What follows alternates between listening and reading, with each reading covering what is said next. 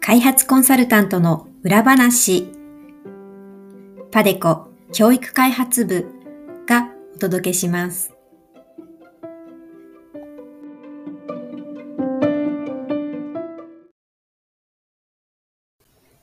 皆さんこんにちは。開発コンサルタントの裏話をお送りするパデコ教育開発部の松月さやかです。本日のコーナーは現地レポートです。コロナ禍の中、開発コンサルタントは現地でどのように仕事をし、生活しているのでしょうか現地に出張中の方からお話を伺いたいと思います。本日のゲストは、前回に引き続き、パデコ教育開発部の中野明子さんです。コロナ禍により、日本から遠隔でラオスの仕事を進めていた中野さんですが、前回のポッドキャストでは、ラオスに戻るまでのお話を伺いました。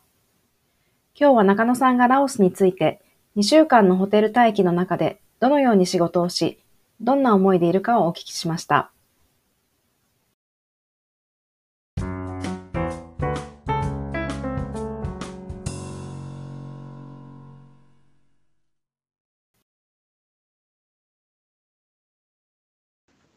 はい。では、えっ、ー、と、無事、ラオスにのホテルに到着してチェックインしてとしたということなんですけども、今じゃあ現地でどのような感じで働いてるんですか？えっと、ラオスではあの2週間隔離強制 にされていて、はい、で一応そのその隔離のホテルはリストから選べられるので、はい、それであの本当にもう到着してから部屋から出られないです。えー、そうなんですか？自由がなく。はい、監禁状態で、はい、なので食事もあの全部一応そのパッケージ隔離パッケージっていうのがあって、はい、3食付き。でそのあの週替わりのメニューがあって、はい、でそこからあの食べたいものをルームサービスで、はい、持ってきてもらうようになってるで最初はもうすごいワクワクして いろんな楽しみ ご飯が楽しかったんですけどやっぱり週後半になるとだんだんその飽きて きて、はい、うん、あの悩んでます結構毎回。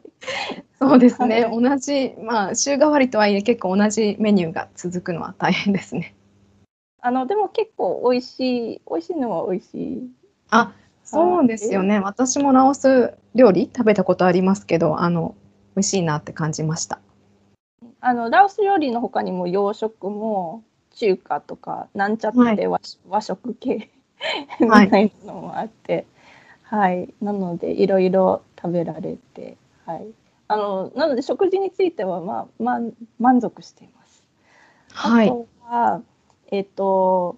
でも部屋から出られないので洗濯はちょっと自分でやらないといけないのと、はい、あとそう、まあ、掃除はあんまりしてくれないので、まあ、あの、はい、1週間に1回ぐらいなの。もう1週間経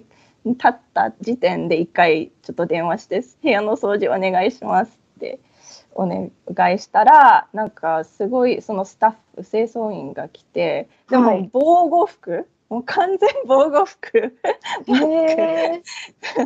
本当に感染者の部屋に入るような格好で入ってきて、なんか掃除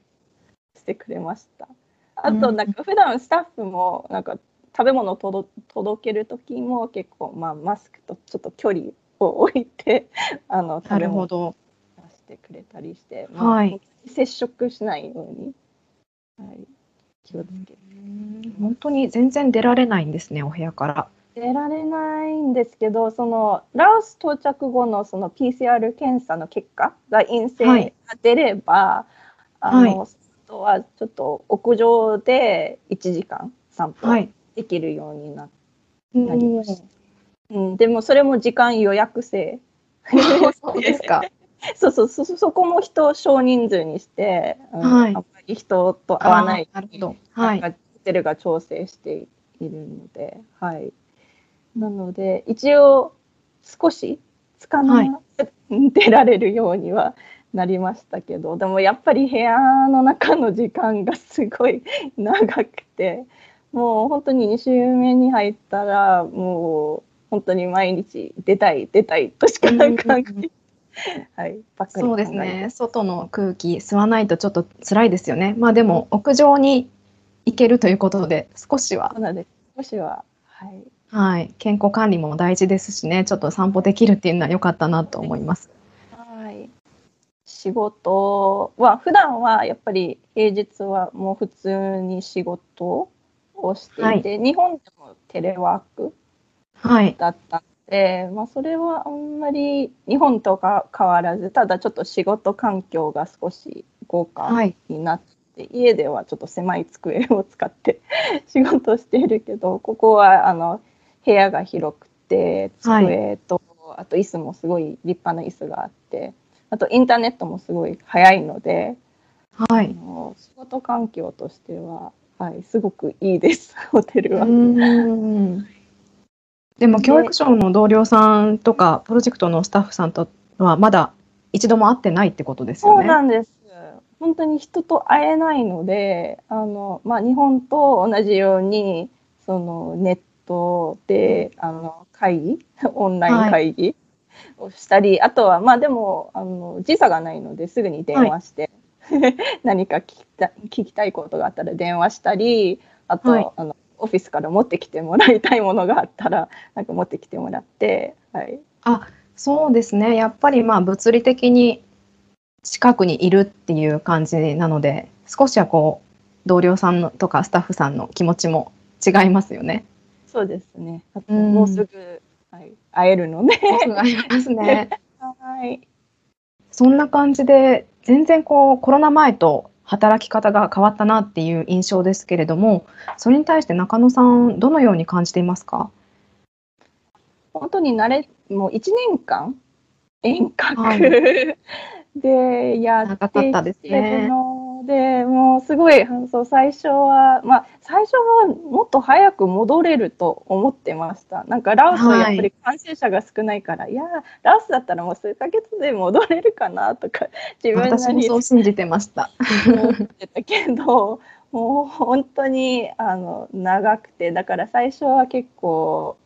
大変、もうあのテレワークとかは慣れるのに大変でした。やっぱり直接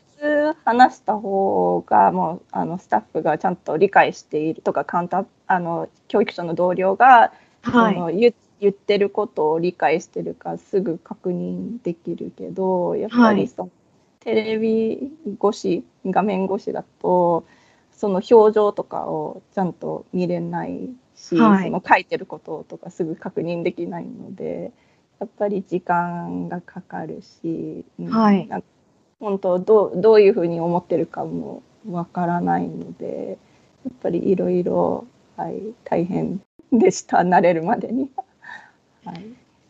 そうですね。なんか同じ文章を見ててもこう今まで現地にいればこう指をさしながら一個一個確認みたいなのができたのが、テレワークだと遠隔だとできないですしあともうその画面で空間が切り取られちゃってるので、まあ、その奥というか見えないところで何が起こってるかっていうのも分からなかったりしますよね。そうです。結構連絡が来るのが遅い。後から後から知って、えー、もっと早く教えてとか、普段だったらすぐ知ってるのにその場にいないから、はい、連絡してくるのを忘れちゃったりスタッフが。そうですね。こういうテレワークの時代だからこそのもうコミュニケーションというか連絡って大事ですね。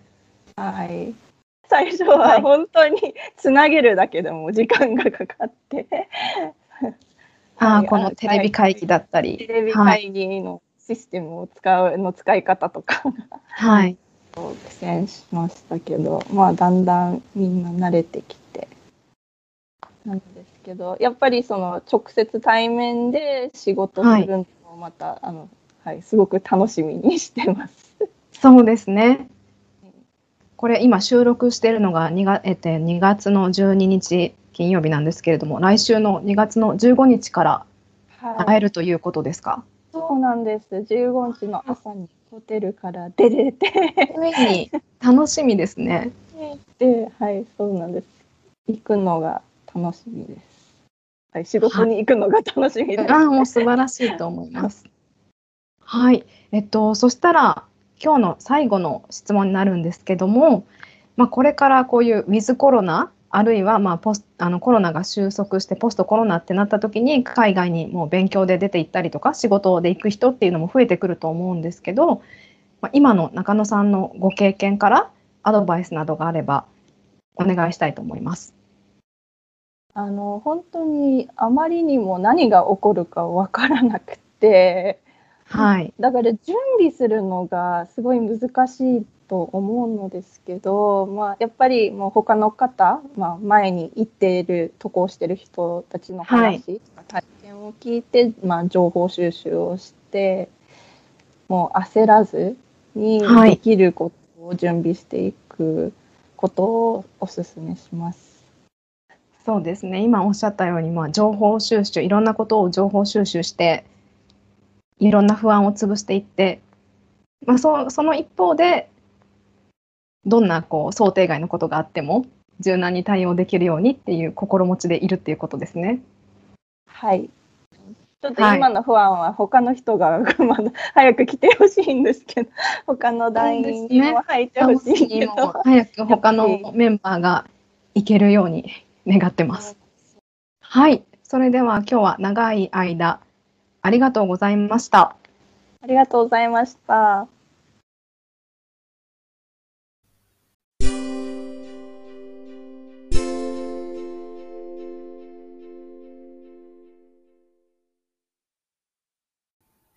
次は、パデコ教育開発部からのお知らせコーナーです。パデコ教育開発部では、特設ホームページ、世界の教育の今を開設しています。このページでは、新型コロナウイルスの感染拡大により、多くの国で学校が閉鎖された2020年以降、世界の学校教育の現状がどのようになっているのか、様々な情報を発信しています。各国の教育現場の状況、現地の報道、援助機関の取り組みなどの情報のほか、コロナ時代を生きる子どもたちに取材をした子どもたちの声や、パデコ教育開発部の社員による解説記事なども掲載しています。検索バーに、世界の教育の今、またはアルファベットで padeco.education と入力いただくと該当のページをご確認いただけます。ぜひチェックしてみてください。